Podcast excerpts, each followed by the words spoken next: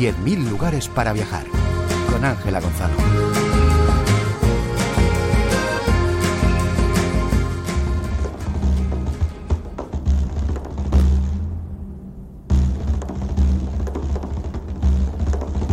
En el lejano archipiélago Svalbard, en el Círculo Polar Ártico, se elabora una cocina de supervivencia extrema. Durante meses no se puede recolectar ningún tipo de planta.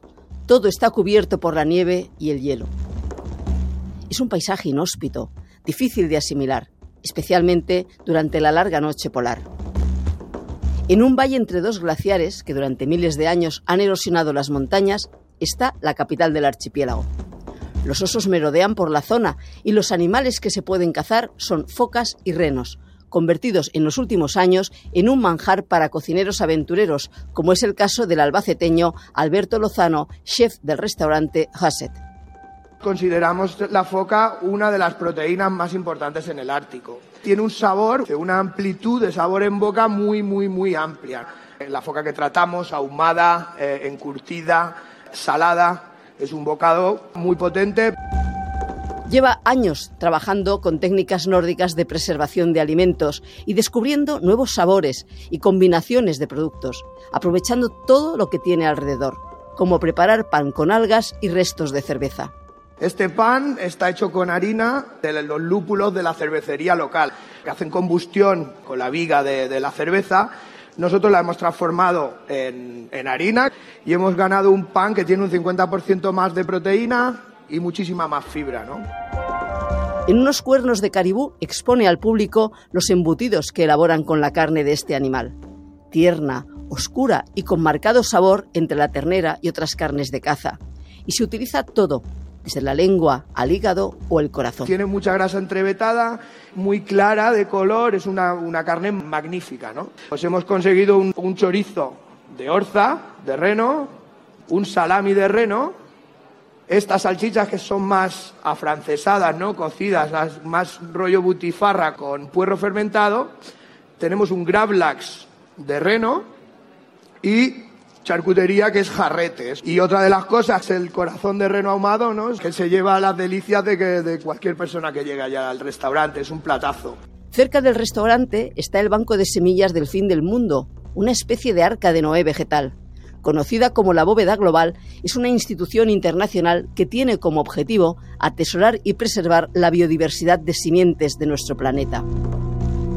Con ellos participa el chef catalán Joan Roca, que en la última edición de Madrid Fusión cocinó varios platos con algunas de estas semillas y recordó una vez más que la alta gastronomía también tiene compromisos sociales. La cocina es un lenguaje para contar historias, contamos memoria, contamos viajes, contamos el paisaje, contamos nuestra tradición y a veces también podemos contar a través de la cocina preocupaciones, problemas e incluso soluciones posibles a esos problemas.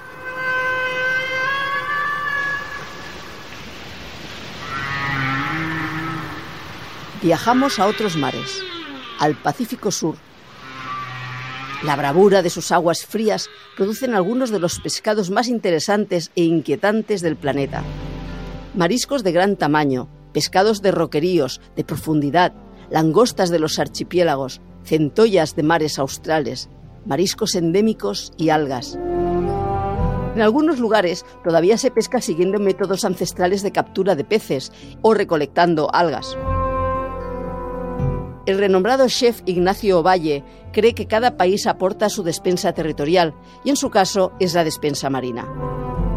En el restaurante La Calma de Santiago de Chile prepara una cabeza de pescado a la diabla. Es una cabeza que nace del aprovechamiento total de un recurso que es el pescado.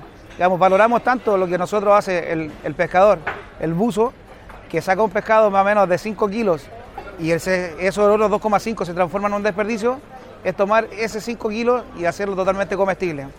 Por dos razones. Uno, por un tema de sustentabilidad y más aún, el primero es, es, porque lo sabroso que es. La cantidad de músculos que hay en una cabeza y la cantidad de proteínas y, colágeno que hay ahí hace que nosotros eh, podamos tener la mejor parte de un pescado, transformarla en un plato y que también sea un plato único. La alineamos con, con productos solamente de Chile. En esta ruta gastronómica nada habitual, viajamos de los mares del sur a los del Atlántico. a las aguas no tan frías de Tenerife para mezclar el pescado del océano con productos tropicales. El tinerfeño Carlos Mesa trabaja con la gamba y con la vieja, una especie de pez loro de gran colorido. Por su alimentación adquiere unas características que hace que tenga un montón de matices diferentes que case muy bien con este tipo de gamba. Por otro lado tenemos el aderezo para este tartar, que lo hacemos a base de un caviar cítrico, un poquito de cilantro y aceite de oliva de allí, de, Tenerife, ¿vale? Tenemos dos tipos de aguacate, uno que es mal fecundado, que no tiene pipa y tiene mucha masa, y después tenemos el típico nuestro en Canarias, rico en una grasa saludable, que se llama el hash. Estos son pues, los sabores que tenemos en, en Tenerife, desde la costa hasta la medianía, la importancia para nosotros de este producto y el trabajo que tienen los agricultores detrás, agricultores como pescadores, y ponerlo un poco en escena es nuestra labor y que todo el mundo nos conozca. Seguimos por el océano hasta Cádiz, donde se unen las aguas del Atlántico y el Mediterráneo. El chef Ángel León está utilizando el agua del mar para su aprovechamiento culinario. Como un cocinero plantearte que el ingrediente es el agua, pues puede sonar un poco extraño, ¿no? Porque al final no se entiende como un, producto, ¿no? Nosotros lo que hemos pensado es en las formas del agua y en los estados del agua, ¿no? Dentro de los estados del agua vamos a, a cambiar los estados del agua, que es decir, del agua la vamos a convertir en sal, el agua la vamos a convertir en hielo, el agua la vamos a convertir en brisa y de esa forma vamos a generar un poco de magia en el restaurante. Y doy a la Cambra comparte espacio en el restaurante a Poniente. Hay que reeducar la vista, yo creo, porque eh, en cuanto a sabor, tú te comes un canutillo de piel de lubina y sabe a canutillo de anís, pero tú estás viendo una piel de un pescado, entonces hay mucha gente que de primera impresión ya no, ya no se atreve a probarlo. Como jefa de pastelería rebusca en el mar para readecuar la cocina con los restos de los pescados y convertirlos en un producto dulce. La verdad es que nos basamos eh, siempre en todo lo que tenemos en la basura, miramos ojos, miramos pieles, miramos escamas e intentamos a raíz de ahí pues intentar, a, a, base de todos los dulces y azúcares que tenemos en la tierra, pues darle esa vuelta de tuerca a, todos esos desperdicios. Idoya trabaja con otros productos marinos como el alga y le da la vuelta a los postres tradicionales para aprovechar todo lo que nos ofrece el mar. La galleta de escamas, porque no te esperas que una escama pueda saber a frutos secos. Los manantiales de Asburgas fluyen a más de 60 grados centígrados en las aguas termales de Ourense. Miguel González Quintela ha descubierto todo un potencial culinario. Siguiendo una sinuosa carretera, llegamos a la aldea de Amorteira, a unos 6 kilómetros de la capital orensana. Y allí comprobó cómo los panaderos empleaban esas aguas para ayudar a las levaduras comenzó a estudiar cómo los minerales que poseen afectaban a la textura de pescados, verduras y mariscos, sobre todo cómo reducían el tiempo de cocción. Aguas que contienen calcio, que contienen hierro, que contienen fósforos, que contienen sulfatos, que contienen bicarbonatos. Y la intención es introducir el agua termal con todas sus propiedades en el mundo de la gastronomía, o sea, en la alimentación, o sea, en las recetas, o sea, en la cocina, o sea, en lo que nos comemos. Otro animal marino que elabora con las aguas termales es el pulpo, que toma una textura diferente y un sabor más concentrado. Y acabamos este viaje culinario, escogido en Madrid Fusión, en las tranquilas aguas del archipiélago balear.